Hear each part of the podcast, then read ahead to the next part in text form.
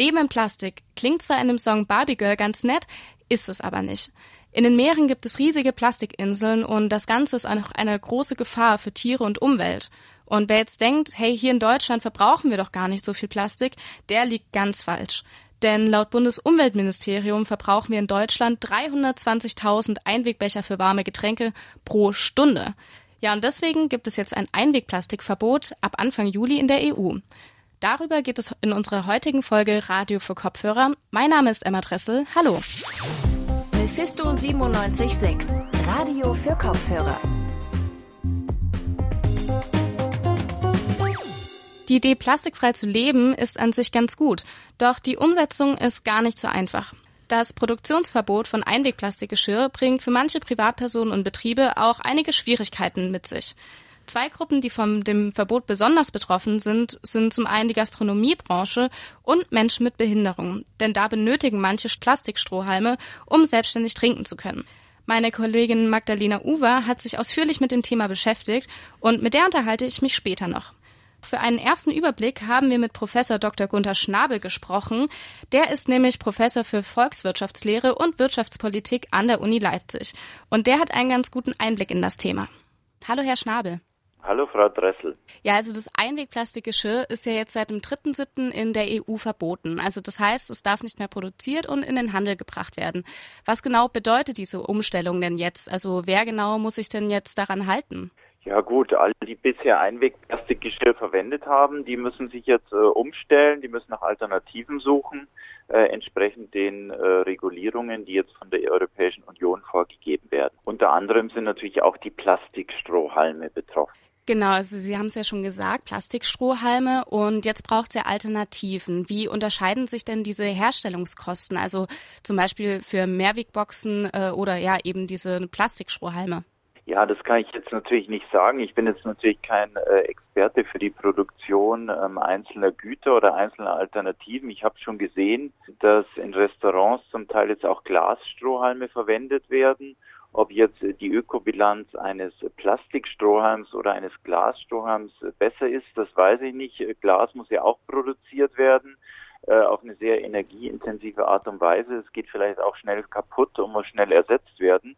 Und dann ist möglicherweise auch die Ökobilanz des Glasstrohhalms schlechter als die des Plastikstrohhalms. Okay, also Sie klingen ja jetzt ähm, erstmal schon relativ kritisch. Also was halten Sie denn von dem Verbot generell? Halten Sie das für sinnvoll?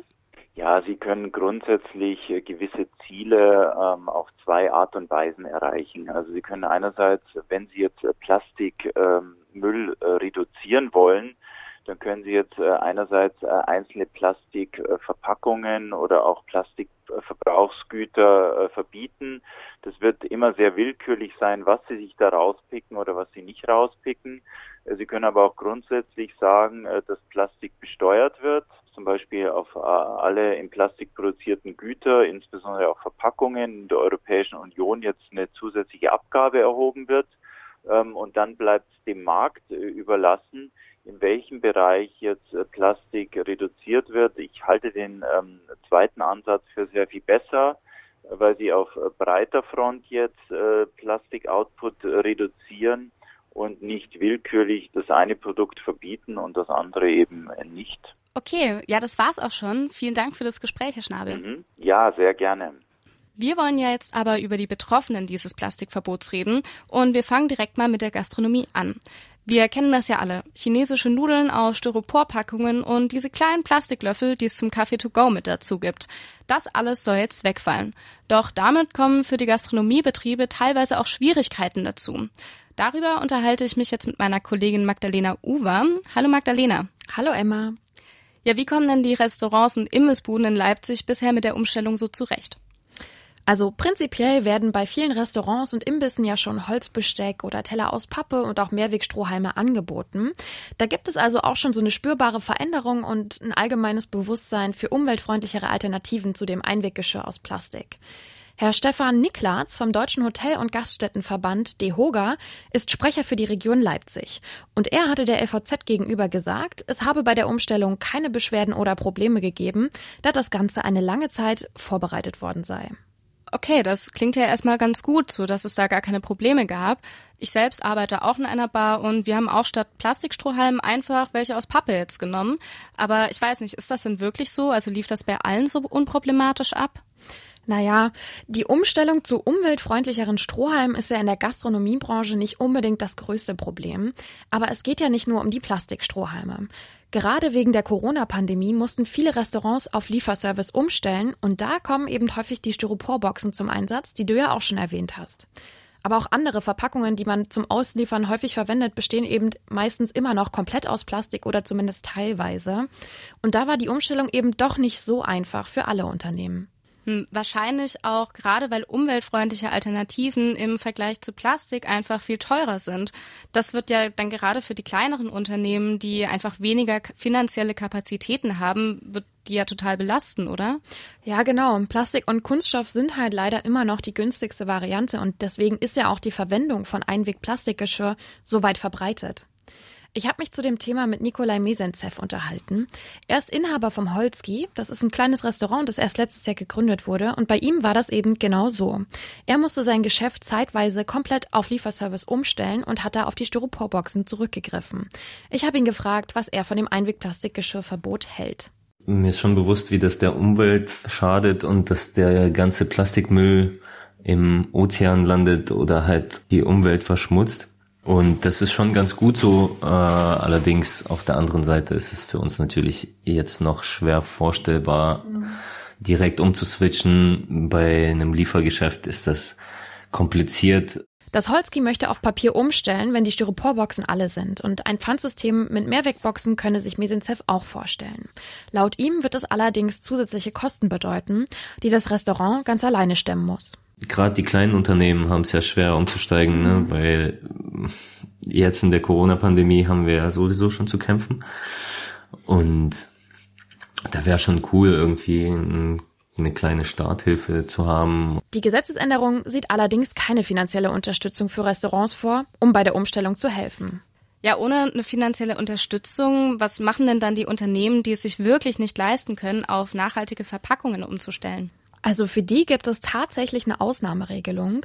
Kioske, die maximal Platz für fünf Gäste haben oder maximal 80 Quadratmeter groß sind, die sind von dem Verbot ausgenommen. Bei ihnen geht man nämlich wirklich davon aus, dass ihre Existenzgrundlage gefährdet sein könnte, wenn sie auf Einwegplastik verzichten müssen, weil die Alternativen halt einfach mehr kosten.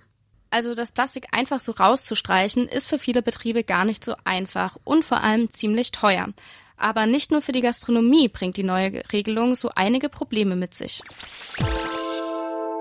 Es gibt nicht nur für Betriebe und Unternehmen viele Herausforderungen bei der Umstellung, sondern eine ganz andere Gruppe ist auch davon betroffen.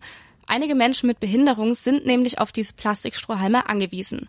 Magdalena, du hast dich auch mit diesem Thema genauer beschäftigt. Kannst du mir noch mal grob erklären, wer genau jetzt davon betroffen ist? Ja, also es gibt Menschen mit Behinderung, die eben aufgrund ihrer körperlichen Einschränkung Plastikstrohhalme als Hilfe benötigen, damit sie darüber Nahrung oder Getränke aufnehmen können. Das ist zum Beispiel sehr häufig bei Spastiken der Fall. Ich habe mit Gunther Jenig gesprochen. Er ist Geschäftsführer des Behindertenverbandes Leipzig und er findet es prinzipiell erstmal gut und wichtig, dass Einwegplastik reduziert werden soll. Es ist zwingend erforderlich, dass der Plastikkonsum reduziert wird und das in allen möglichen Bereichen. Wichtig ist jetzt die Betonung möglichen Bereichen. Es wird Situationen geben, dazu kommen wir noch, wo es wahrscheinlich schwierig ist. Damit meint er, dass die Plastikstrohhalme als Trinkhilfe eben notwendig für die Betroffenen sind und ein Verbot Einschränkungen bedeutet. Okay, was ist denn mit Strohhalmen aus Mehrwegmaterialien? Wären die vielleicht eine Alternative? Ja, es gibt ja diese Strohhalme aus Glas, Metall äh, oder auch Silikon und Pappe, aber die sind eben wegen ihrer Beschaffung nicht wirklich dafür geeignet. Herr Jenig hat mir nochmal genauer erklärt, warum das so ist. Na, hier geht es nicht schlechthin um Plastikstrohhalme, sondern es geht um Strohhalme, die quasi kippbar sind. Das ist entscheidend. Die haben also ein Knie, was man verändern kann und gerade mit für Menschen mit einer spastischen Behinderung, also wo es Schwierigkeiten gibt, auch bei der Nahrungsaufnahme, ist das eine gute Hilfe und äh, auch zwingend erforderlich. Also es geht eben vor allem darum, dass diese Strohhalme beweglich, also knickbar sein müssen und weich. Und da gibt es eben momentan noch nichts, was den Plastikstrohhalm ersetzen kann. Also das Plastikverbot ist für die Betroffenen ein richtiges Hindernis. Aber was kann man denn da jetzt machen? Also gibt es schon irgendwelche Konzepte, wie man dieses Problem lösen könnte? Ja, tatsächlich haben viele Betroffene sich jetzt einfach Vorräte angeschafft an Plastikstrohhalmen. Das ist aber natürlich jetzt nicht die langfristige Lösung, weil die halt auch irgendwann alle sind. Und das ist ja auch nicht die nachhaltigste Lösung. In Österreich zum Beispiel hat man da eine gute Alternative gefunden. Da wurde eben genau für Personen mit Behinderung eine Ausnahmeregelung geschaffen, die Plastikstrohhalme als medizinisches Produkt erlaubt. Herr Jenig meint aber, dass es vor allem noch Potenzial bei der Entwicklung von nachhaltigen Alternativen gibt. Es ist ein prinzipielles Problem. Immer wenn etwas entwickelt wird, beziehungsweise verändert wird, sollte genau geschaut werden, dass es für den gesamten Personenkreis der Nutzer auch handhabbar ist. Ich glaube, es ist aber auch ganz wichtig, dass man die Barrierefreiheit bei Gesetzesänderungen und bei neuen Entwicklungen auf dem Schirm hat. Ja, also was das angeht, muss auf jeden Fall noch ein richtiges Konzept her, damit mit dem Verbot niemand benachteiligt wird. Danke für das Gespräch, Magdalena. Gerne, mach's gut. Das neue Einwegplastikverbot kommt also mit so einigen ungelösten Problemen daher. Zum einen für Menschen mit Behinderungen, die auf Plastikstrohhalme angewiesen sind und zum anderen eben für kleine Gastronomiebetriebe, die sich die nachhaltigen Alternativen einfach nicht leisten können. Doch auch wenn es noch ein paar Probleme durch das Verbot gibt, ist es natürlich trotzdem wichtig, dass der Plastikverbrauch eingeschränkt wird. Denn wir wollen eben keine Welt aus Plastik. Und damit sind wir auch schon am Ende dieser Folge angekommen. Wenn die euch gefallen hat, dann folgt uns doch einfach, damit ihr keine Folge mehr verpasst. Oder ihr schaut einfach mal auf unserer Website radiomephisto.de oder unseren Social Media Kanälen vorbei. Dort erfahrt ihr auch immer die neuesten Themen. An dieser Stelle möchte ich mich noch bei meinen zwei Kolleginnen Sonja Garan und Magdalena Uwer bedanken, die an dieser Folge beteiligt waren. Und damit war's das auch schon von mir. Mein Name ist Emma Dressel. Ciao. Mephisto 976, Radio für Kopfhörer.